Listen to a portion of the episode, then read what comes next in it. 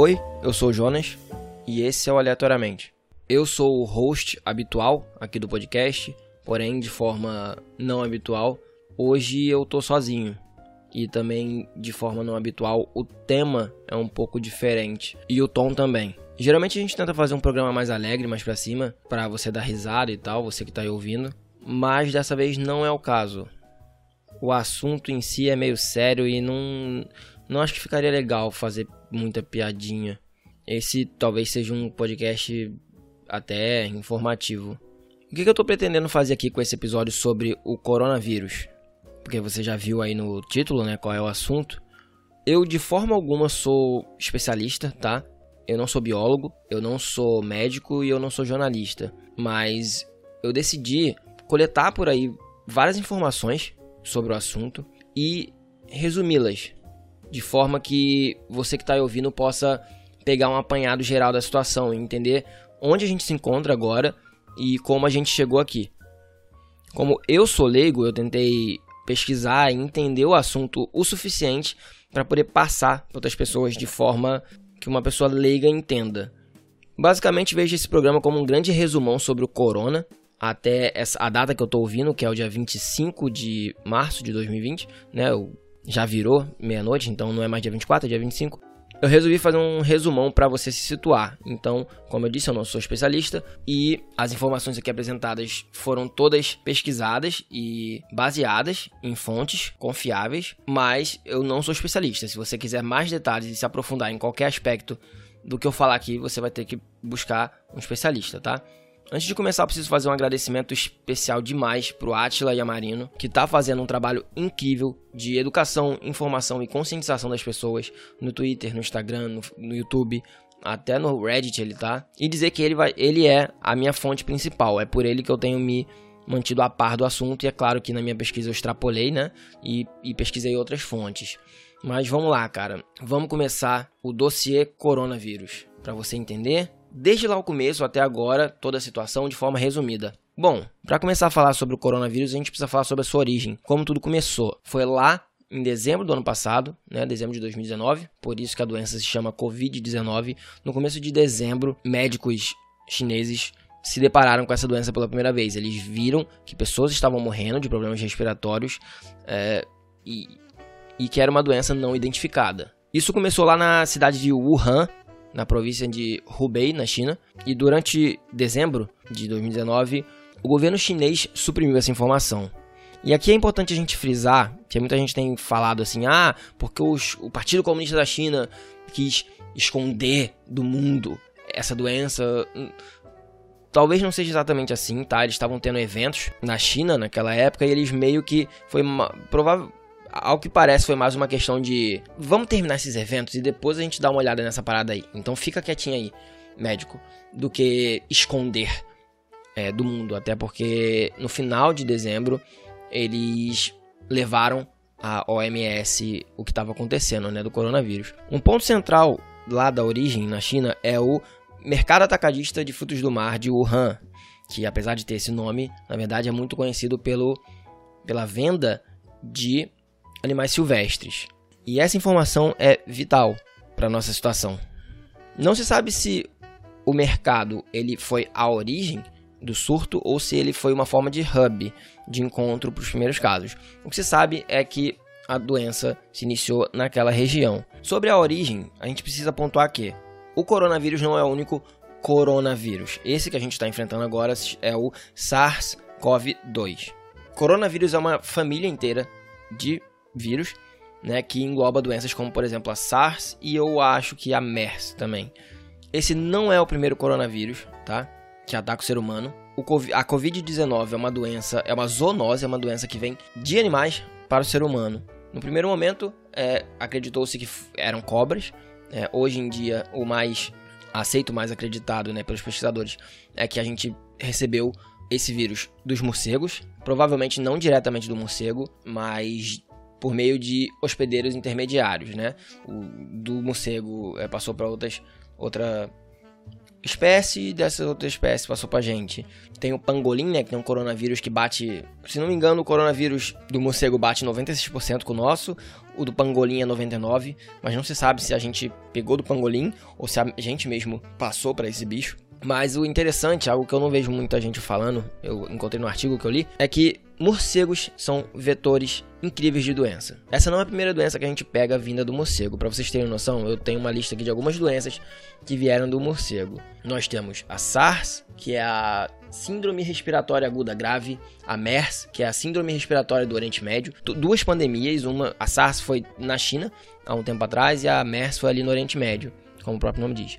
Temos a ebola, Nipah, Hendra e Marburg, todas doenças vindas do morcego. Né? Por exemplo, no MERS, a gente acredita, é acreditado que passou do morcego para o camelo e do camelo para o ser humano. Né? E por que morcego? Esse foi um fato muito interessante que eu descobri na minha pesquisa e eu resolvi trazer para vocês.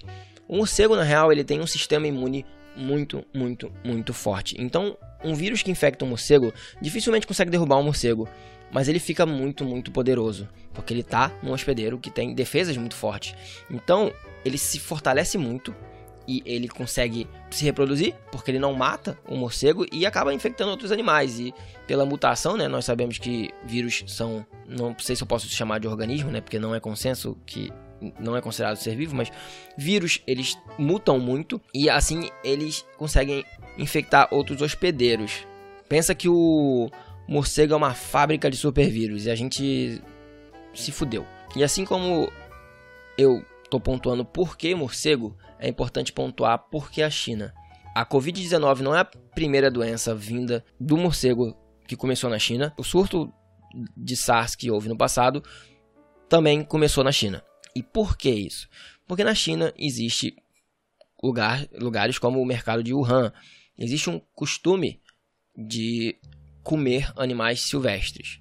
E antes que isso ative a sua xenofobia, como ativou a minha, antes de eu me informar, uh, não é um costume assim tão difundido entre os chineses comer animais silvestres. É mais uma parada das elites. Então, eles meio que estão suprindo uma demanda, de certa forma. Não é qualquer chinês que come. Enfim, isso foi o que eu li, só pra gente não, não sair odiando os caras indiscriminadamente, né? Tem muita gente puta com o chinês nesse momento. Que eu também não. Eu até entendo. Mas enfim, era um fato sabido que essa cultura de comer animais silvestres lá na China era uma receita para o desastre. Estudos preliminares feitos após a epidemia de SARS, dizendo, acho que de 2007 esses, esses estudos, avisando que essa questão de vírus da família coronavírus em morcegos na China era uma bomba relógio, devido a alguns fatores, como essa cultura de comer animais exóticos e as condições sanitárias dos locais, né? O contato ali do, do humano com o sangue, às vezes, a, as entranhas dos animais, questão de higiene, né? Questão sanitária, de preparo, todo esse tipo de coisa. Então era algo esperado. A China estava monitorando, porque ela esperava, tanto é que por isso a resposta dela foi tão rápida, porque eles tinham ideia de que aquilo poderia acontecer.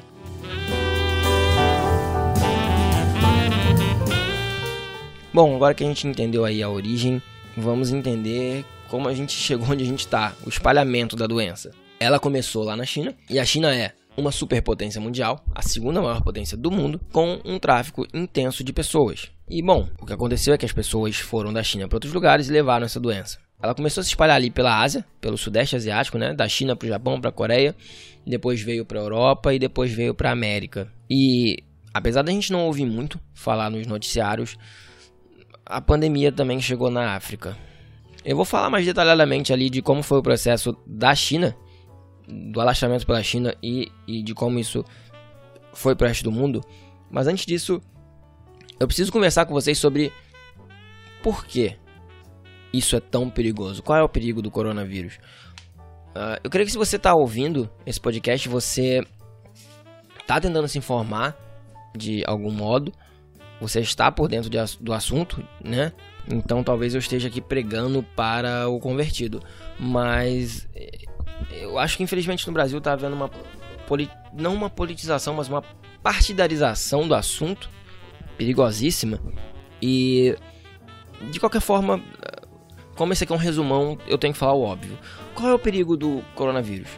Algumas pessoas que estavam e estão tentando diminuir o perigo dessa doença trazem sempre a questão da baixa letalidade. E de fato ela é uma doença que mata pouco, percentualmente. É, ela mata uma porcentagem pequena dos doentes, coisa de 1%, 2%, 3%, até 5%. varia muito de lugar para lugar, né? das condições do lugar, etc. Então ela mata pouco, percentualmente. O problema é que ela se espalha muito. Ela é uma doença extremamente eficaz em se espalhar, em ser transmitida. Então a taxa de letalidade é baixa, porém crescente. E a taxa de transmissão é alta e crescente, né? 1% de muita gente ainda é muita gente, entende? Então, esse é o perigo. Como eu disse, eu não sou especialista, mas basicamente, essa nova doença, ela, ela não derruba a pessoa de imediato. Ela passa alguns dias ainda bem com o vírus dentro dela, se proliferando, se reproduzindo e inclusive passando para frente o vírus, né? E aí sim a pessoa cai doente. E ainda assim ela ainda passa para frente os vírus.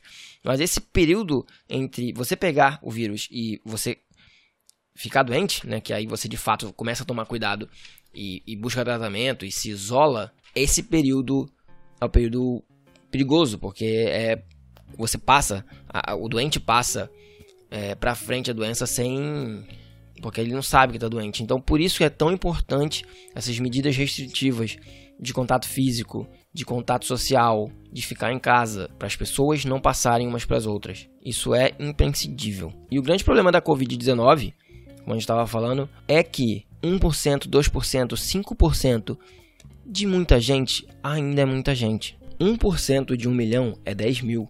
Se 1 milhão de pessoas forem infectadas, sei lá, que seja 1% a taxa de mortalidade, 10 mil pessoas vão morrer. E esse não é um risco, não é um preço que eu gostaria de pagar, nem um pouco. E o outro problema que a gente está vendo em países como a Itália é que é muita gente precisando. Ele, ele espalha muito e uma boa porcentagem dessas pessoas precisam ser internadas. O que cria um problema em que falta espaço, falta leito em hospital. Isso gera dois problemas. Não tem atendimento suficiente para todo mundo que pega a Covid-19 e outras pessoas com outros problemas de coração, diabetes, alguém que teve um infarto, um derrame. Essas pessoas também estão ficando sem vaga nos hospitais. Então você vai ter gente morrendo da doença e de outras coisas. Vamos falar dos países que estão sendo afetados pelo vírus e como eles estão lidando com, com isso. É, eu vou pegar aqui os países mais fora da curva os mais marcantes e que eu acho que são melhor de falar, assim, que mais tem a, a ilustrar, assim, pra gente a, a, situação do que tá acontecendo. Bom, eu fiz uma lista aqui mais ou menos seguindo uma lógica de tempo de infecção, né? Como começou lá na Ásia, é, vamos começar pela Ásia. Bom, na China, a doença começou lá em Wuhan, né? Na, na província de Hubei, e muitas vezes a gente ouve alguém falando que, tipo, ah, a China tem mais de um bilhão de pessoas e morreu pouquíssima gente. Deixa eu ver aqui o número de mortos na China. Foram, na China até agora foram 81 mil casos, morreram 3 mil pessoas.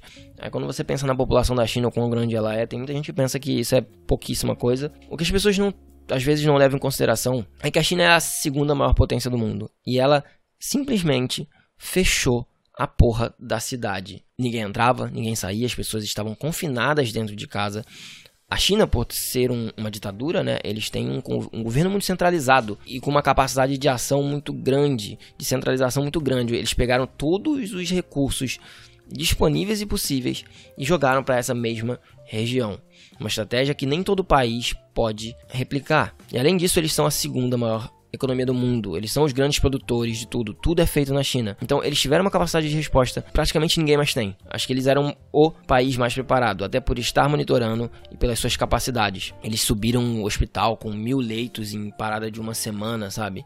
A gente não pode menosprezar o esforço chinês para conter. É, é, é, esse número pequeno de mortes considerado foi fruto do esforço chinês. E eles pararam a porra toda. Eles basicamente sitiaram Wuhan quando ainda estava em centenas de casos, antes de estourar. E ainda assim houveram 80 mil casos, e ainda assim houveram 3 mil mortes. Eles pararam muito, muito cedo. Teve gente que ficou puta porque estava sendo trancado em casa sem saber o porquê. E ainda assim tivemos dezenas de milhares de pessoas infectadas e, e milhares de mortes. A gente não pode menosprezar a tarefa hercúlea que foi para a China, a segunda maior economia do mundo, simplesmente travar uma parte inteira do país que por meses não produziu nada economicamente. É, foi um prejuízo incalculável para frear essa doença, porque eles sabiam que se não fizessem, eles sabiam o preço que seria pago se eles não fizessem isso. Então a gente não pode é, olhar para os resultados da China sem ver os métodos, os cuidados que eles tiveram. Depois nós tivemos a Coreia, que, assim como a China, são os únicos dois países que conseguiram conter muito bem o surto da doença. Ainda são os dois países que, que chegaram a um número alto de casos e conseguiram estancar e diminuir isso. Na Coreia do Sul, eles tiveram cerca de 9 mil casos e eles foram muito rápidos em conter a doença. Eles não precisaram tomar medidas tão restritivas quanto a China porque eles agiram rápido, eles encontraram o foco principal lá na Coreia. A infecção foi basicamente por parte de um culto religioso que, que a galera veio da China e então as primeiras infecções estavam todas em volta ali daquele, daquela congregação religiosa. Então eles sabiam qual era a fonte, eles foram lá e conseguiram estancar um pouco da disseminação. A Coreia adotou um regime de fazer teste alopradamente. Eles testaram, eles fazem muito teste, eles estão testando todo mundo. A galera faz drive-thru para poder ir se testar, sabe? E eles têm uma logística muito boa. É, eles fazem um drive-thru, as pessoas vão de dentro dos carros, não sem sair do carro, é tirada uma amostra delas, é medida a temperatura e depois elas recebem por SMS o resultado, dizendo se elas estão doentes ou não.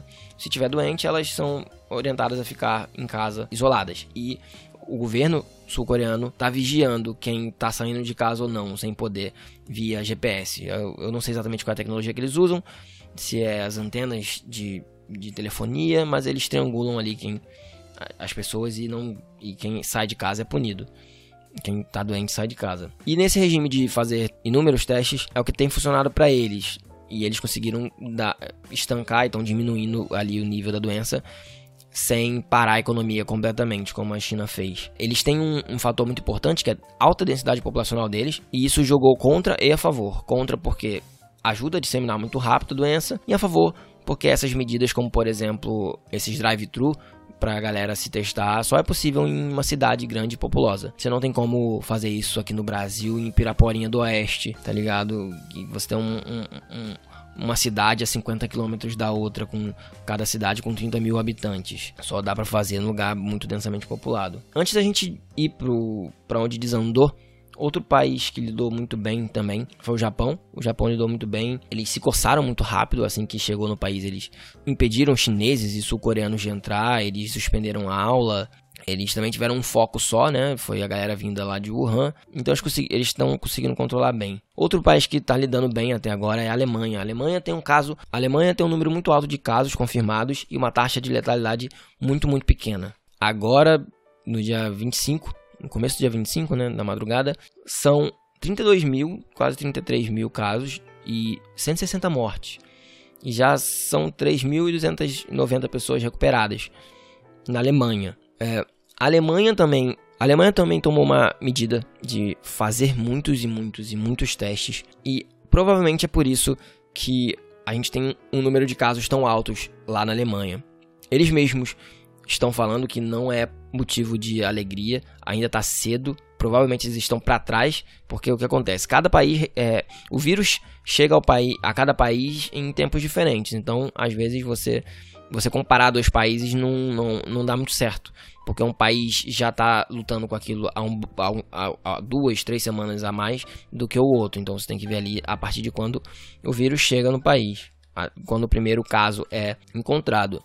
Na Alemanha, provavelmente, por eles estão fazendo muitos testes, então você está pegando casos de pessoas com a doença, casos leves, algo que não foi feito em vários outros países do mundo, incluindo o Brasil e a Itália em que só está sendo testado a galera que chega no hospital já precisando de cuidado. E se estima que o, o número real de doentes é muito maior do que se, por exemplo, se você tem 300 pessoas chegando no hospital precisando de, de socorro, você provavelmente tem milhares de pessoas já infectadas, entendeu? Então esse, essa baixa mortalidade da Alemanha talvez se deva a esse quesito. Entre outras coisas, né? Eles estão testando muitas pessoas, eles têm uma infraestrutura muito boa, eles estão preparados em certo sentido para isso.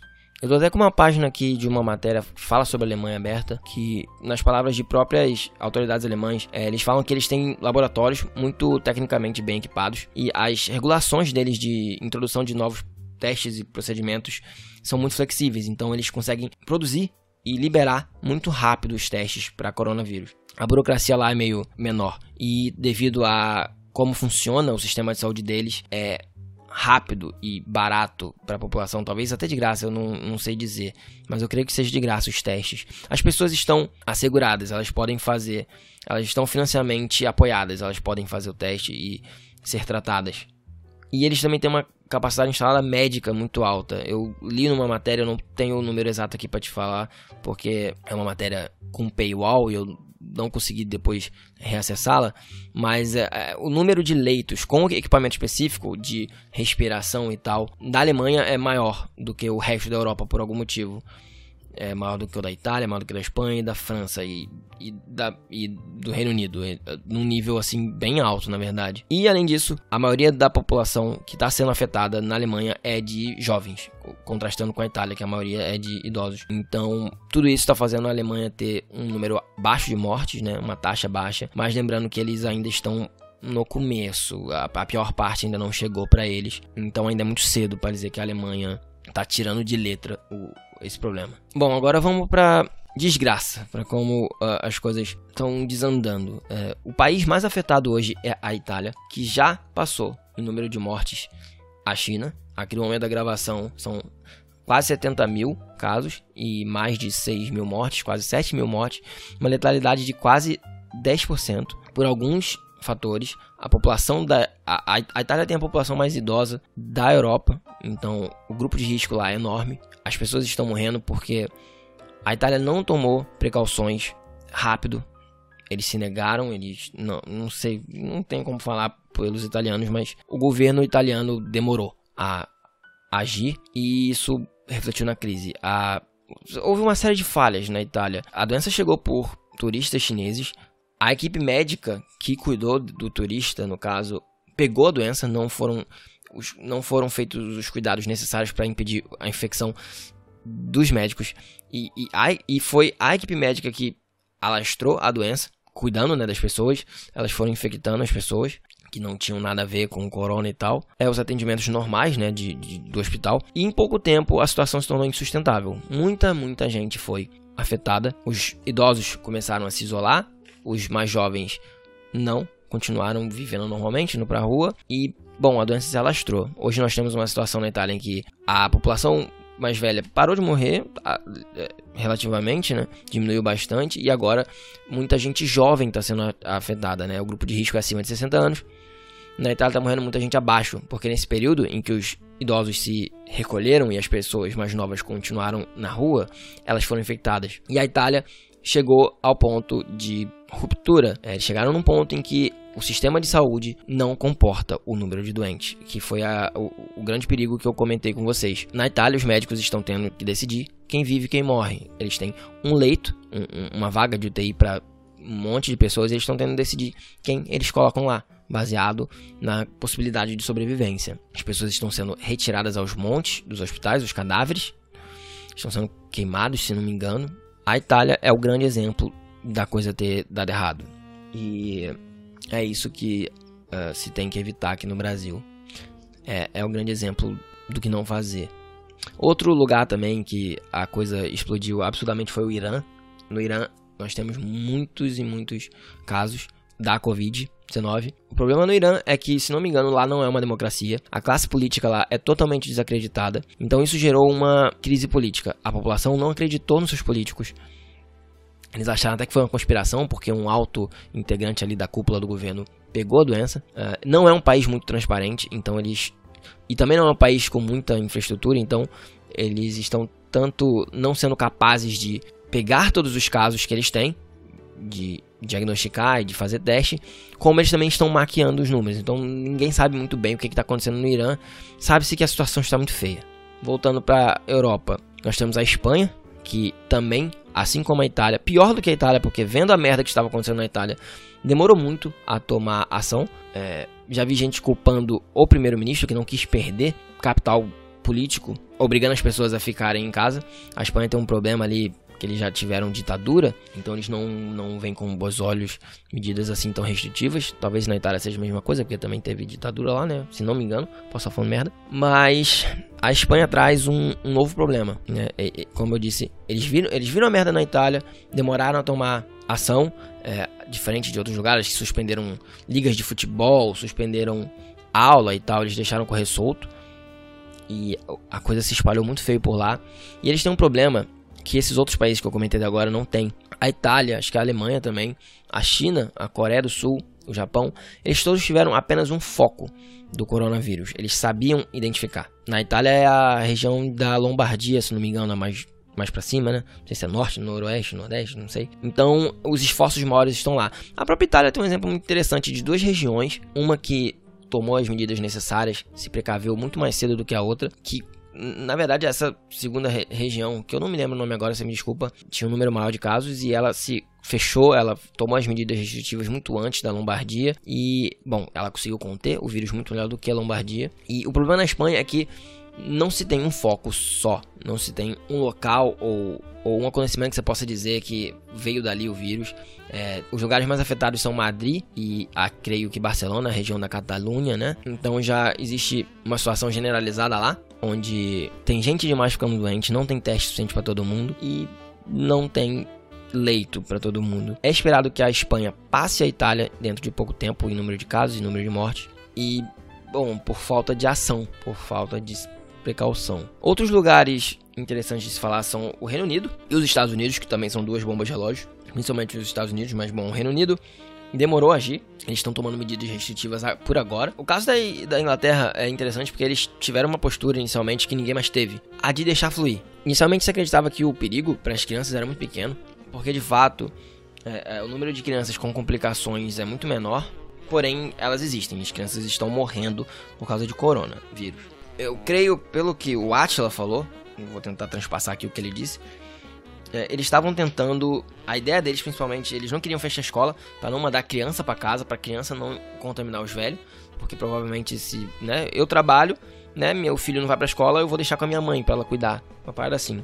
Eles acharam que seria mais perigoso. Eles acharam que, possivelmente, provavelmente, eles acharam que era melhor deixar entrar, isolar as pessoas mais velhas, deixar as crianças pegarem para desenvolverem a doença sem maiores complicações e, criar, e gerar imunidade, para depois para deixar o vírus circular, a população criar imunidade, etc. Depois liberar os idosos, quando a coisa estivesse mais normalizada, algo do tipo. Você me desculpa, eu não, não tenho como dizer com tanta prioridade. Mas eles tiveram essa postura inicialmente de deixar fluir e já mudaram, porque viram que não é assim que funciona. Eles viram que é perigoso para as crianças, eles viram que é perigoso para quem é jovem também. É, é, a porcentagem é pequena né? A porcentagem de idosos que vai precisar de cuidado médico é maior, mas gente mais jovem também precisa. É, numa porcentagem menor, mas ainda é uma porcentagem expressiva.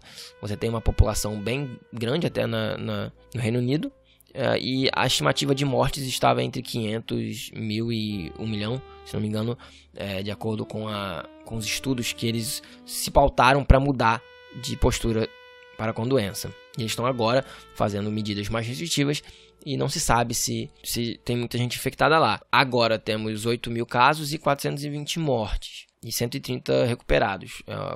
É uma, é porcentagem grande, né? 8.400 é uns 5%. E o país que é uma verdadeira bomba relógio é os Estados Unidos. Os Estados Unidos o problema é muito grande. Por quê? Eles sabiam lá de trás da merda, tá? Eles estavam cientes. O Trump tava minimizando, tava chamando de gripezinha, etc, falando que pouca gente se infectava e depois falou que ia ser resolvido rápido e que tinha e que remédios estavam sendo desenvolvidos. Ele tá falando isso inclusive agora. Houve um negacionismo muito grande e uma demora a agir.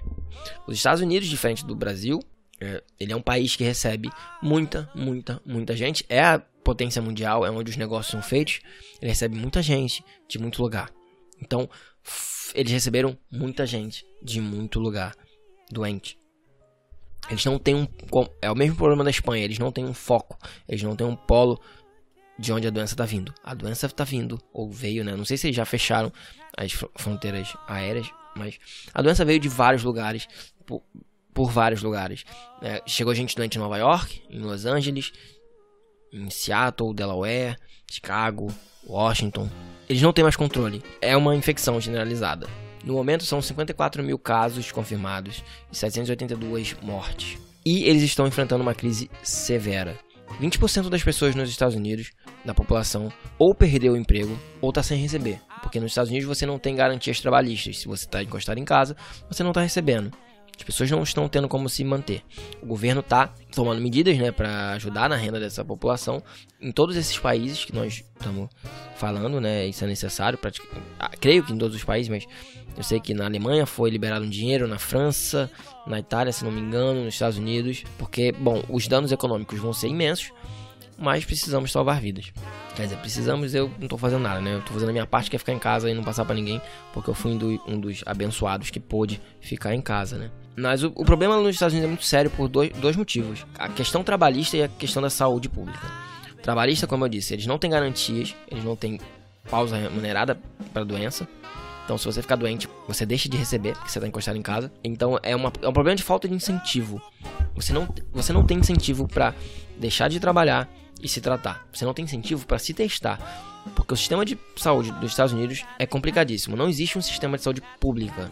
Só seguros, né? Só planos de saúde. Lá é seguros, né? Que eles chamam, insurance. E nem todo mundo tem. E é um negócio complexo que eu já conversei com alguns gringos e nunca consegui entender direito. É muito complicado porque nos Estados Unidos você, se você deixar de trabalhar, você primeiro, se você for demitido, você perde o seu plano de saúde. Então você não tem como se tratar. E se você se tratar sem um plano, a sua conta é absurda. É, são milhares de dólares. Tem aquela história que todo mundo conta que nos Estados Unidos a pessoa se fode, passa mal, quebra a perna, ela pede pelo amor de Deus para não chamar uma ambulância, vai para o hospital de Uber. Porque se chamar uma ambulância já são mil dólares que ela tem que pagar. Muitas pessoas não têm plano de saúde, muitas pessoas perderam o emprego porque por causa do dano econômico que a pandemia está gerando e ficaram sem plano de saúde e não tem dinheiro para pagar do bolso. Muitas pessoas não querem ir se testar para poder continuar trabalhando. Então você gera um problema de falta de incentivo. Se você fosse tratar, você paga. Se você fosse testar, você paga. Acho que agora tá tá de graça o pagamento, mas aí você, se você, mas você tem que, você não paga o teste, mas você paga pelo hospital, pelo hospital te receber, você tem que pagar. E se você ficar, e se você estiver doente, você ter que ficar internado, você vai pagar o hospital também e vai sair de lá com uma bela de uma conta de milhares de dólares. Então as pessoas não estavam indo ser tratadas, não estão indo ser, sendo ser testadas e tratadas. Tá todo mundo, tá, tem um monte de gente doente pelo país inteiro que tá tentando esconder e que vai morrer em casa sem cuidado. É uma situação bizarra, é uma situação ridícula para um país como os Estados Unidos, que é a maior economia, é a maior potência global. E eu creio que isso vai gerar lá toda uma discussão, até porque eles estão perto das eleições, né? Toda uma discussão acerca das questões trabalhistas e toda uma questão acerca da saúde pública. Eu nunca entendi um povo que fosse tão avesso a um sistema público de saúde. Isso não entra na minha cabeça, mas enfim. Esse é o problema dos Estados Unidos. Falta de incentivo para se testar e para se tratar. E antes de falar do Brasil, eu gostaria de falar sobre dois países aqui da América Latina. Os países da América Latina todos fecharam as, as fronteiras. Dois países que eu saiba nesse momento já fizeram lockdown, de é, deixar geral em casa, que foram a Argentina e a Colômbia. Primeiro a Argentina, depois a Colômbia. Para mim isso é vergonhoso pro Brasil. A Argentina e a Colômbia já fizeram isso, o Brasil ainda não fez. Agora alguns estados, alguns municípios, né, estão fazendo sem o amparo do, da União. A Argentina, no primeiro momento, liberou as pessoas, né? Falou para elas, deu a recomendação de elas não, não irem pra rua, mas aí o povo aloprou, foi pra praia e o governo argentino resolveu falar: foda-se, agora você tem que ficar em casa. E decretou lá estado de emergência, etc. E a Colômbia também. É, pra você ter noção de como a gente tá bem. A Colômbia se, se tá agindo antes da gente. Sem querer desrespeitar a Colômbia, mas é, é um país, me, entre aspas, né, menos desenvolvido que a gente. A gente é, porra, sei lá, uma das grandes economias mundiais, etc. Esse episódio vai ficar um pouco mais longo do que eu esperava, eu vou sofrer um pouco para editar, mas bom, é um assunto importante. Eu acho que eu tô gravando agora, né, na madrugada de terça para quinta, de terça para quarta, eu espero que quinta-feira eu já consiga soltar. Lá para quinta, sexta, no máximo sábado, eu acho que eu, eu solto. Você vai estar tá ouvindo aí, tá, provavelmente vai, ou talvez esteja ouvindo depois, enfim. Vamos ao Brasil, cara. Bom, o Brasil tinha um cenário promissor. O Brasil viu a merda chegando, tinha tempo para se preparar. Mas, como de costume, brasileiro é foda e brasileiro não se preparou. É, bom, vamos às medidas tomadas pelo Brasil. Primeiro, a gente assim como nos Estados Unidos temos um presidente que não se preparou e que minimizou o problema, que chamou diversas vezes de uh, gripezinha e, e, até agora não, não está tomando medidas fortes. Não está sendo um líder. Esse papel ficou relegado aos governadores e aos, em maior grau aos governadores, em menor grau aos prefeitos uh, das cidades. Vamos lá, o que foi feito no Brasil? Bom, a primeira coisa que. Vamos por partes, vamos pelo. Desculpa, vamos pela ordem correta. A primeira coisa que foi feita no Brasil foi no nível estadual. O governador do Rio de Janeiro começou, e o de São Paulo também foram os primeiros a se mobilizar. Até porque foram os primeiros lugares a ter casos, né? São Paulo, Rio de Janeiro, Distrito Federal também se mobilizaram. O Distrito Federal, inclusive, se mobilizou muito bem. Eles fecharam a porra toda, antes de todo mundo. Eles fecharam shopping, restaurante, igreja é, enquanto em outros lugares, por exemplo, igreja não foi fechada, a igreja foi mantida, foi feita só uma recomendação de que não se tivesse congregações, encontros, né? A, a, a, o Distrito Federal fechou a porra toda. É, após isso, a União fechou as, as fronteiras do país inteiro, fronteiras terrestres, só ficou aberto, acho que com o Uruguai, não sei por que exatamente, mas não fecharam as fronteiras aéreas, é, que é o principal problema, né? As pessoas vieram, os primeiros casos no Brasil vieram da Itália e dos Estados Unidos, fronteiras aéreas, e não foi fechado. É, nosso presidente, inclusive, não, não, não parece que queria fechar e tá indo na contramão, mas é, depois eu falo dele, cara. Mas enfim, o que foi feito foi isso.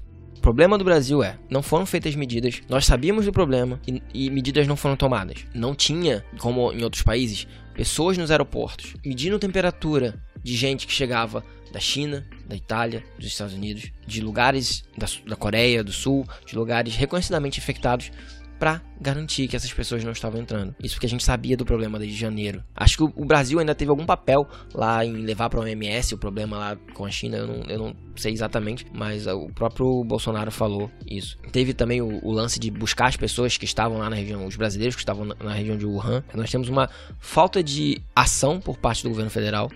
Nós temos uma, uma descoordenação, uma falta de coordenação entre a União e os estados. Os governadores estão tomando medidas restritivas necessárias que foram tomadas lá fora, que são as medidas que são recomendadas pela Organização Mundial da Saúde, e o presidente está minimizando o problema e indo contra essas medidas tomadas. A galera tá fechando shopping, tá fechando igreja, e o presidente, numa entrevista na TV, falou que isso é um exagero. Uh, o que está sendo feito é, primeiro de tudo, fechar escola e, e, faculdade, que funciona muito bem. O Atlas já falou, falou sobre isso na, na live dele. É, eu recomendo você assistir a live dele, as lives dele, né? Que ele explica isso. Isso funciona funciona muito bem. Se não me engano, no xadrez verbal, ele tá participando do xadrez verbal para falar sobre o corona toda semana, toda terça-feira. Lá ele explicou muito bem por que que funciona. Foi lá mesmo, no xadrez verbal, que ele explicou como, por que funciona tão bem fechar escola e, e faculdade. Por motivos diferentes. Basicamente, escola, porque criança sempre passa uma coisa.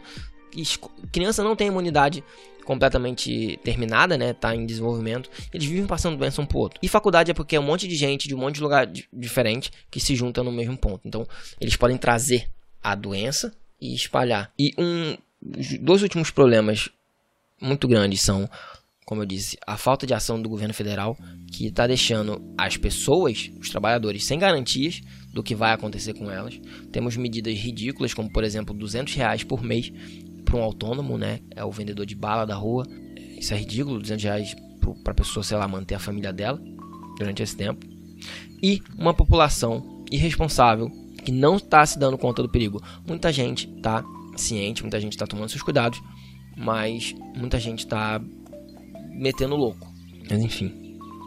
Agora eu queria passar para vocês alguns relatos, não exatamente relatos, mas algumas informações que eu colhi, não de pesquisa, mas das conversas que eu tive com as pessoas por aí, é, de como está a situação em diferentes locais. Uma coisa é você ver em jornais, em, em portais, o que está acontecendo, outra coisa é você conversar com uma pessoa da região, né? Então eu conversei com algumas pessoas de algumas regiões diferentes e eu decidi trazer para vocês o que elas me falaram. É, lá no, no Amazonas, em Manaus, eles pararam faculdade pública e colégio público. Colégio, é, colégio particular também parou junto. Junto aqui do Rio, na mesma semana. Foi na semana do dia como eu disse, eu tô gravando no dia 25, né? Na, na madrugada do dia 24 para 25.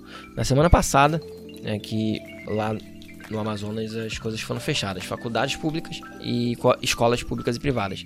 As faculdades privadas demoraram uma semana ainda para seguir o ritmo e fechar a porra toda também. Uh, a doença chegou em Manaus através de uma pessoa que veio da Itália para São Paulo e de São Paulo para Manaus. Também foi na semana passada, a semana do dia 16 pro dia 20, até o dia 20, é, foram vedadas as aglomerações. Tinha uma série de shows que estavam sendo apoiados pela prefeitura e foram cancelados.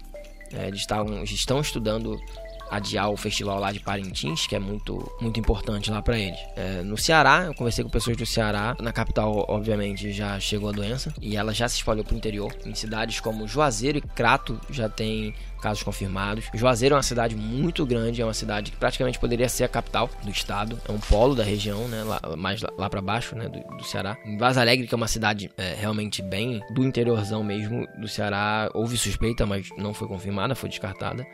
Eu conversei com uma pessoa de Vaz Alegre, né, para você ter, eu tô falando isso para você ter noção de que o bagulho tá se espalhando, é, não é só capital mais, não é só aglomeração, cidade com densidade populacional alta. Apesar de Juazeiro ser uma cidade dessa, mas ela é no interior e o Crato também não é tão grande, então é, já tá no interior, tá? A doença. Até aqui no Rio também, a gente tem casos em Teresópolis, se não me engano, Niterói, Niterói é da região metropolitana, mas Teresópolis é longe. Foi Teresópolis ou foi Petrópolis? De qualquer forma é longe da capital. Eu tenho um amigo também em Portugal e eu achei interessante trazer aqui para vocês. Inclusive ele tem um canal chamado Por Debaixo dos Panos, que fala sobre imigração para Portugal. Ele é brasileiro, foi para lá e ele tá ajudando outros brasileiros com isso. Agora não no momento, né, porque é corona, mas ele fez um vídeo muito interessante e eu conversei com ele. Uh, desde a semana passada, do dia 16, uh, ah, já existia lá em Portugal a recomendação para ficar em casa. Eles estão muito preocupados porque a população lá é idosa, é, uma grande, é um grande número de, de idosos, né? Eles já tinham restrições ao comércio as pessoas estavam, se não me engano, posso estar falando de besteira, mas se não me engano, só estava mercado e farmácia aberto e estavam sendo feitas filas fora do estabelecimento. E as pessoas estavam ficando a um metro de distância uma das outras e só estavam entrando de duas em duas pessoas no estabelecimento. Isso já desde a semana do dia 16. Voltando para o Brasil, em São Paulo, houve um fechamento na, na semana passada, dia 16, houve um fechamento gradual das escolas e universidades. O governador Dória disse que a população, os pais precisavam de uma semana, né, para se, sei lá, para se organizar. E nessa uma semana as crianças estavam recebendo orientações sobre a situação. Ah, eles falaram isso tudo até era um medo, igual a Inglaterra, de das crianças irem para casa e infectar os idosos. As crianças foram orientadas a, a, a tomar cuidados, etc, etc. E na, nessa semana de agora, do dia 23 ao dia 27, foi foi de fato instituído o lockdown em São Paulo. Fechou tudo. Fechou a porra toda. Comércio. Quer dizer, porra toda não. Claro que existem exceções. Eu tenho até aqui a lista de exceções, mas o comércio em São Paulo foi fechado. Bom, tá aqui. São Paulo é a região mais afetada, principalmente a capital, né? É o coronavírus ele veio pro Brasil principalmente por pessoas ricas, que foram as pessoas que tinham condições de ir lá para fora e contraíram lá fora, trouxeram aqui para dentro. O são Paulo fechou o Detran um pouco depois das escolas, porque é um grande coisa, é um grande ambiente de contaminação. Aqui no, no, Rio de Janeiro também foi fechado o Detran rapidamente. Lá em São Paulo, o transporte público se mantém, igrejas e, e templos foram fechados, estabelecimentos comerciais estão fechados. Não está proibida a saída de casa, mas ah, os, os estabelecimentos estão proibidos de funcionar. Shopping, loja de rua, casa noturna, bar, restaurante, café, tudo fechado. Bar, restaurante, café só pode ser por delivery. Academia de ginástica, escola já estavam fechadas desde outra semana. Mercado, supermercado, açougue, padaria funcionam normalmente. A recomendação é que se evite é, aglomerações e não pode servir comida no lugar. E existem exceções. Hospitais, clínicas médicas e odontológicas e farmácias continuam funcionando normalmente. Pet shops, agências bancárias, lotéricas e bancas de jornal e, e postos de combustível, combustíveis também. Transportadoras, armazéns, indústrias, call centers e, e o setor de construção civil tem permissão para continuar. É aquilo, né? Fecha tudo, mantém-se o essencial. Bom, finalmente o Rio, que eu deixei por último porque é onde eu moro, então é onde eu sei, eu posso falar de primeira mão, né? Como funcionou aqui no Rio? O governador, na sexta-feira 13 uh, ah, de março, decretou que a partir do dia 16 escolas escolas públicas e privadas deveriam ser fechadas. Primeiramente, num período de duas semanas, podendo ser prorrogada. É, a partir dessa data também foram, fechados, foram fechadas as universidades, inclusive as federais. A partir do dia 16 também já não estavam mais funcionando, incluindo até o CDR serviços adicionais do governo foram fechados. Por exemplo, o Detran, a partir da terça-feira, os postos de atendimento foram fechados. Apenas alguns outros, alguns serviços essenciais, por exemplo, de vistoria, se mantiveram. prazos foram estendidos, agendamentos serão remarcados, por ser um, um, um grande hub também, é, onde é feito aglomerações e que pode passar o vírus, né? Esse órgão fechou e, e, alguns outros órgãos também do estado. O Detran ele, ele tem o seu papel, né? Como aglomeração, de, de gerar aglomeração. Tanto é que em São Paulo também foi fechado. E nessa mesma semana, o governador decretou que shoppings e academias deveriam fechar. Nessa semana de agora, do dia 23 para o dia 27, ao 27, né? O prefeito do Rio de Janeiro, desde sexta-feira passada, dia 20, ele estava considerando parar o BRT e agora ele parou. O BRT foi reduzido, na verdade, não foi parado, mas ele foi reduzido.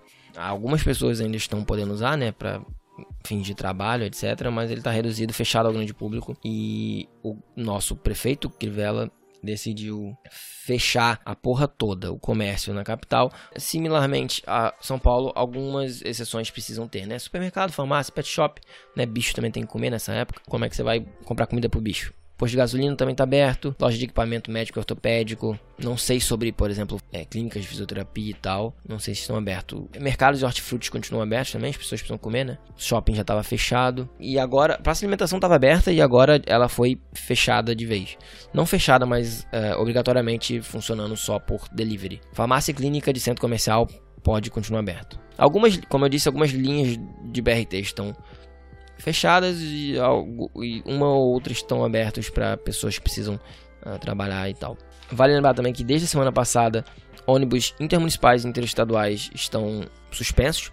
Houve um decreto do governador que isolou. Primeiro, ele, na semana passada, isso, isso foi tudo semana passada. Primeiro, ele isolou a região metropolitana do Rio, né, Rio e Baixada. As pessoas não poderiam entrar e sair por transporte público, apenas de carro. E depois ele fechou de fato as divisas do estado. Então ninguém mais entra, ninguém mais sai do Rio de Janeiro. Eu, por experiência, posso dizer que algumas pessoas não se deram conta da, da situação, continuam na rua e tal. Agora tá melhor, mas durante essa última semana tinha gente comendo em, em, em, em lanchonete, em restaurante, uh, em vez de pedir para entregar, né? Gente no mercado, também não tem jeito, tem que ir, mas aglomerações, as pessoas não estavam respeitando essa, esse, essa distância de um metro, um metro e meio, até porque é foda, né? Brasileiro é foda, carioca pior ainda. Se você fica um metro e meio da pessoa da sua frente na fila, alguém vai entrar no meio achando que você não tá na fila. E vai, e ainda vai ter a cara de pau de dizer que você tava tá de caô porque você não tava ali, você chegou agora. Enfim, brasileiro é foda, carioca pior ainda. Mas as pessoas estão se conscientizando, né? É, agora a gente meio que entrou já é, sem querer querendo na parte, sei lá, de considerações finais. É, bom, vamos às considerações finais.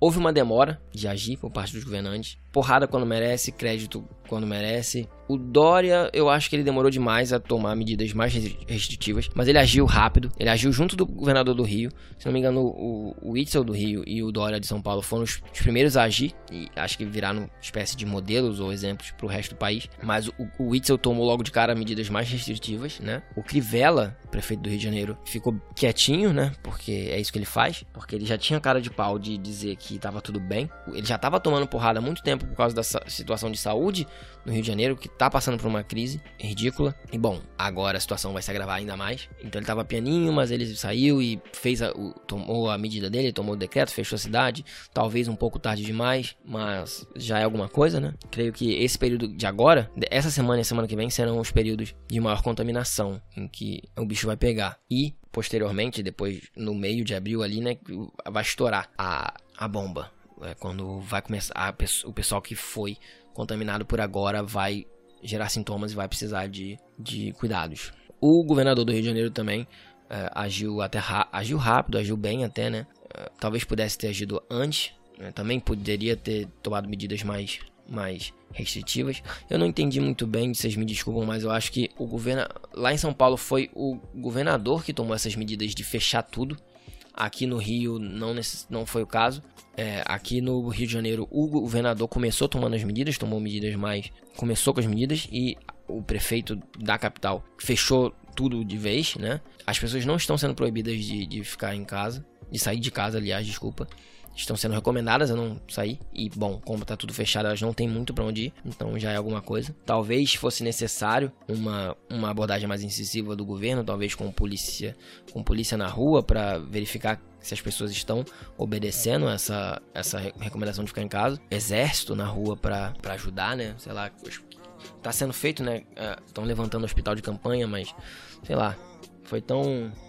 Foram tão incisivos em botar o exército para ajudar a subir morro, mas para ajudar a população no exército não tá na rua, né? Bem que é outro presidente, né? Enfim. Bom, mas o que, que a gente vê é uma incompetência enorme. É, esse podcast nunca foi político, até porque a gente tenta fazer graça. O nosso único episódio que a gente brinca que tem um episódio proibido foi um episódio que a gente acabou entrando na política e não achou legal, não gostou muito, não achou que encaixa com a gente, mas é impossível não entrar nesse assunto nesse momento, que o nosso presidente está sendo um completo incompetente. Ele está indo pior do que não fazer nada, ele está indo contra os governadores e prefeitos que estão se mobilizando. É, ele está sendo, ele tá medindo pau nesse momento com os governadores, é, quem manda mais, tá ligado? Falando que ah, isso é competência minha, isso não é competência sua. Ele está indo contra as medidas que os governadores estão tomando, que são pautadas pela OMS, falando que não precisava fechar a escola, que não precisava fechar o hospital, hospital, desculpa, shopping. É, ele mostra um completo despreparo para a situação, ele mostra uma falta de respeito com a vida do seu povo. Hoje, né, dia 25, dia 24, né, da madrugada de 24 para 25, ele fez um pronunciamento na, na TV. Ele não, ele não tá tomando medidas fortes, ele não tá, por exemplo, botando o exército na rua, como eu disse, ajudando. Não tem um. Ele fez uma MP, a MP 927, e não tem nada de substancial. É, o que o Brasil tá colocando de dinheiro para ajudar as pessoas é, sei lá, 3% do PIB, 6%, não sei. Outros países estão é, colocando coisa de 15, 20, 30. Lá na, no Reino Unido, eles vão pagar 80% do, do, do salário da galera que tiver redução salarial, sabe? A Alemanha também tá botando mais dinheiro que o salário mínimo para ajudar as pessoas. Até nos Estados Unidos eles estão liberando dinheiro fudido porque eles sabem do tamanho da crise. O nosso presidente parece que ele tá relutante em fazer isso. O pronunciamento que ele fez agora no dia 24 foi vergonhoso. Ele falou merda. Ele fez o que ele já fez antes de diminuir a dimensão do problema. Ele, ele falou. Eu vou, eu vou até procurar aqui rapidão o, o trecho exato pra, pra saber qual foi a merda absurda. Ah, tá, lembrei. É, ele falou que a Itália é um país com um clima diferente do nosso. E, bom, o nosso clima não vai salvar a gente. Não é porque o país é quente que, que o coronavírus não espalha. Tanto é que ele está espalhando no Brasil. A gente já tem. Vamos ver os números do Brasil. Eram 2 mil casos, 1.900. 2.247 casos, agora, nesse momento. 46 mortes e 2 recuperados. 46 mortes e 2 recuperados. 2.200 casos. Lembrando que o Brasil só está fazendo teste em quem vai parar no hospital fudido com falta de ar já. Não está testando em massa como outros países muito mais bem preparados estão fazendo. Pelo visto nem vai fazer. O presidente está apostando na cloroquina, que é um, um, um remédio que não se tem certeza ainda. Ele parece promissor, mas ainda não foram feitos testes o suficiente, não se sabe se ele é de fato seguro o suficiente para ser usado. Nos Estados Unidos teve um problema que o Trump também tá falando dessa porra dessa cloroquina. Teve um caso agora que eu vi, ontem, é, de uma mulher que perdeu o marido. Ela e o marido tomaram cloroquina para se precaver do corona. Ela tá em estado crítico no hospital, o marido morreu. Ele falou da cloroquina aqui no Brasil também. A galera foi loucamente na farmácia e comprou. E pessoas que dependem desse medicamento pro seu tratamento. Ele tá se mostrando um ególatra do caralho, porque ele só tomou uma atitude depois que as pessoas foram bater panela é, contra ele, porque antes disso ele estava lá se, se, no mundo da lua, não sei. Ele está contradizendo e indo contra os governadores e prefeitos que estão tomando medidas pautadas na OMS, medidas que o mundo todo está tomando de isolamento social, de manter as pessoas em casa, ele está demonstrando uma falta de respeito com a vida dos cidadãos brasileiros, falando que 90% das pessoas que pegarem não precisam se preocupar porque não vai acontecer nada com essas pessoas. Lembrando que nós temos um país de 200 milhões, então 200 milhões, 10% disso são 10% de 200 milhões são 200 mil. Imagina aí, 200 mil mortos. Que coisa legal, que preço que ele está disposto a pagar, muito interessante. Países mais bem preparados não tem capacidade suficiente para segurar o tanto de gente doente que vai aparecer. Ele tá sendo irresponsável, porque muita gente se pauta pelo que ele diz, porque ele é a porra do líder da nação, e as pessoas vão acreditar nele e vão achar que tá tudo bem, e vão querer sair pra rua quando elas não devem ir. E ele não faz a mínima ideia do que ele tá falando. Ele não faz a mínima, ele não tem a mínima noção de biologia, aparentemente. Segundo ele, é, o seu. Se ele pegasse a doença, um senhor de 60 e alguns anos, se ele pegasse a doença devido ao seu histórico de atleta, e é atleta com R, é, ele não pegaria nada além de uma gripezinha, um resfriadinho, devido ao seu histórico de atleta. Então é um senhor que não parece preocupado com o povo, é um senhor que não compreende a dimensão do trabalho, do, do problema, que não compreende o mecanismo básico de como esse problema se propaga e age. Eu não, desculpa, eu acho que eu devo estar uns 10 minutos falando mal do Bolsonaro, não era essa a minha opção, não era essa a minha intenção.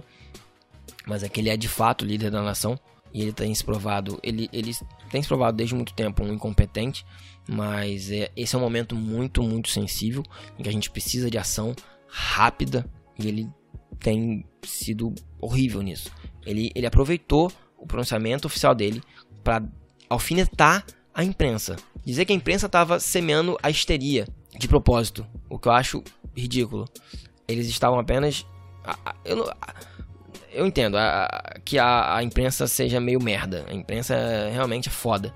Mas eles estavam relatando o que estava acontecendo, porque é um problema seríssimo. E ele estava diminuindo a seriedade desse problema. É, e ele disse que agora eles estão falando. Que agora a imprensa está falando para as pessoas manterem a calma. E, agora, e ele está falando que ele está falando isso desde o começo. Ele falou: Não, eu estou desde o começo falando que é para manter a calma.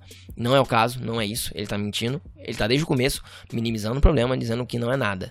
Ele poderia até dizer para a gente manter a calma. Mas falando: Olha, gente, é um problema. A gente vai lutar contra ele. E histeria não vai ajudar. Mas não foi isso que ele fez. Ele minimizou. Ele negou eu acho que, que o, essa questão do, do coronavírus vai ser muito influente para as próximas eleições. Nos Estados Unidos, como eu disse, a questão da saúde pública deles, a questão das garantias trabalhistas. E para a gente, a importância do SUS, porque invariavelmente a maioria das pessoas depende do SUS. Até quem paga plano de saúde às vezes vai parar no SUS. Uh, e também sobre a, a, a, qualidade das pessoas que a gente vota. É, nós elegemos uma pessoa, eu digo nós como povo brasileiro, é, nós colocamos como líder da nação uma pessoa inapta completamente, uma pessoa que demonstra talvez até um, um desbalanço mental, uma pessoa que se mostra mais preocupada com a própria imagem, sabe? Ele, ele parece que não quer dar o braço a torcer e dizer que estava errado, porque aí vão apontar e falar ah lá, ele é um despreparado, estava errado. Ele prefere deixar o navio afundado que mudar de curso, sabe? É difícil, cara, de, de sabe? Eu não, eu não tenho o que falar. É difícil. Eu. Bom, chega de bater no presidente, né?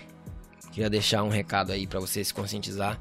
Se, é, é, esse país agora tá dividido em duas, dois tipos de pessoas: as pessoas que foram abençoadas de poder ficar em casa, pessoas que foram liberadas do trabalho, estão trabalhando em home office, pessoas que só estudavam, então agora estão em casa, né? E pessoas que infelizmente não foram abençoadas e estão tendo que trabalhar ainda, estão tendo que ir pra rua. Se você é uma dessas pessoas que está tendo que ir pra rua, eu te desejo toda a sorte do mundo. Deus te abençoe. Força para você. Que você se cuide, cara. É, chega em casa, lava a mão, tira a roupa, toma banho, não usa a mesma roupa dentro de casa. E você que tá dentro de casa, realmente fica dentro de casa, tá? Não vai pra rua não.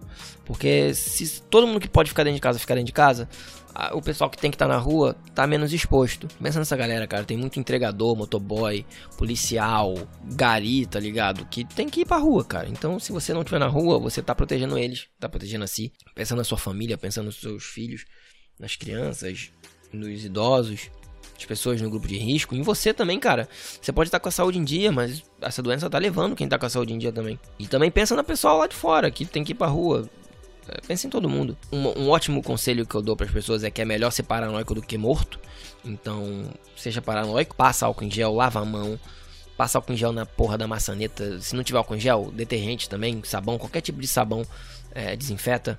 Passa na maçaneta, passa nas compras. Se tu for lá na rua fazer compras, se entregar na tua casa, passa nos puxador das gavetas. Só toma cuidado. Como eu disse, é melhor ser paranoico do que morto. É, eu queria fazer um agradecimento muito, muito especial, que obviamente ele não vai ouvir, mas ao Atila, de novo. E eu recomendo demais que vocês que vocês vão lá conhecer o trabalho dele. Ele está fazendo um trabalho incrível de conscientizar, de informar, de educar as pessoas. Está abrindo o olho de muita gente. Também busca informação por, outros, por outras fontes se informe pela situação. Eu, eu espero que o meu podcast tenha ajudado você a, a, a, pegar pelo menos o resumão, né? Da porra toda, que foi a ideia. Desculpa se ele ficou um pouco muito longo. É, eu, eu espero não, que não tenha ficado tão longo assim. É, e como o próprio Ashla disse, a gente está entrando agora numa situação muito delicada, tempos obscuros. A gente está entrando em numa situação muito ruim. Eu espero do fundo do meu coração que, que aqui no Brasil a, o bagulho não seja tão ruim, que dê tudo certo, tá ligado? Mas é, o Rafinha também falou, fez um vídeo falando, falando mal do brasileiro, falando tipo que a gente com essa mania de que ah, vai ficar tudo bem, tipo, o nego tava na praia, tá ligado? Tipo, não, não vai ficar tudo bem, vai todo mundo morrer, a menos que a gente faça a nossa parte, a menos tudo vai ficar bem se a gente fizer tudo ficar bem. Então, se cuida, cuide do próximo. E a gente vai entrar agora nesse, nessa crise e a gente se vê do outro lado. Eu espero de coração que a gente perca o mínimo possível de pessoas para essa porra dessa doença. Oi, gente. É, a noite do dia 26 de março, eu acabei de editar o episódio do podcast e já que eu só vou conseguir liberar o podcast amanhã, sexta-feira, eu decidi gravar um pequeno adendo para mantê-lo atualizado. Eu vou aqui colocar as últimas informações sobre o corona de hoje, dia 26. Nesse episódio eu fui muito incisivo, eu bati bastante no governo federal, sobretudo o executivo, não sem razão, né, pela falta de ação deles com relação a essa crise. E hoje começou no Congresso a tramitar toda a questão aí dos, dos auxílios financeiros para as pessoas é, nesse tempo de crise, porque as pessoas precisam, né? Não tem como ficar em casa é, meses, sei lá, com o tempo que precisar, sem trabalhar, é, sem dinheiro. É, ou, se não morrer de corona, vai morrer de fome. É, aparentemente o auxílio para aparentemente o auxílio para autônomos subiu de 200 reais para 600 reais uh, e eu não sei exatamente se esse auxílio vai ser dado também a pessoas com MEI ou se quem é MEI vai ter direito ao auxílio desemprego. Eu sei que eles estão estudando alguma coisa para quem é MEI também e os auxílios econômicos também no geral. Eu vi que esse auxílio aí pode chegar até R$ 1.200, se não me engano, no caso de mãe solteira. E bom, é, eu tô feliz em ver que o, o governo tá dando passos na direção correta. Se bem que ao mesmo tempo que o governo tá tomando medidas para garantir que as pessoas fiquem em casa sem morrer, né? Tem condições para ficar encostado em casa. No Instagram oficial do governo do Brasil, é, você tem uma foto com a hashtag O Brasil Não Pode Parar, incentivando as pessoas a irem para rua trabalhar para não ruir a economia do país. Bom, eu não sou nenhum especialista, mas eu creio que talvez as, as mortes decorrentes dessa doença, né, se o país não parar é, em si, talvez pesem mais para a economia do que os ganhos nesses poucos meses aí, em poucas semanas que a gente vai ganhar com a economia ativa antes de ter que adotar medidas mais restritivas, de ter que ficar em casa e pronto. Mas eu não sou nenhum especialista em economia, como eu disse. Bom, é isso, queria deixar aqui essa última informação, né? De que estão tramitando no Congresso essas medidas aí para ajudar a população nesses tempos difíceis, para manter o episódio atualizado, né? Já que eu só vou conseguir soltar na sexta, que agora é a noite do dia 26, quinta-feira, né? Então, é, o episódio só vai sair Amanhã, na sexta, então, eu quis pelo menos colocar aí as informações mais novas que eu tenho, né? As notícias mais novas. Agora sim, eu vou encerrar o episódio. Um abraço para você.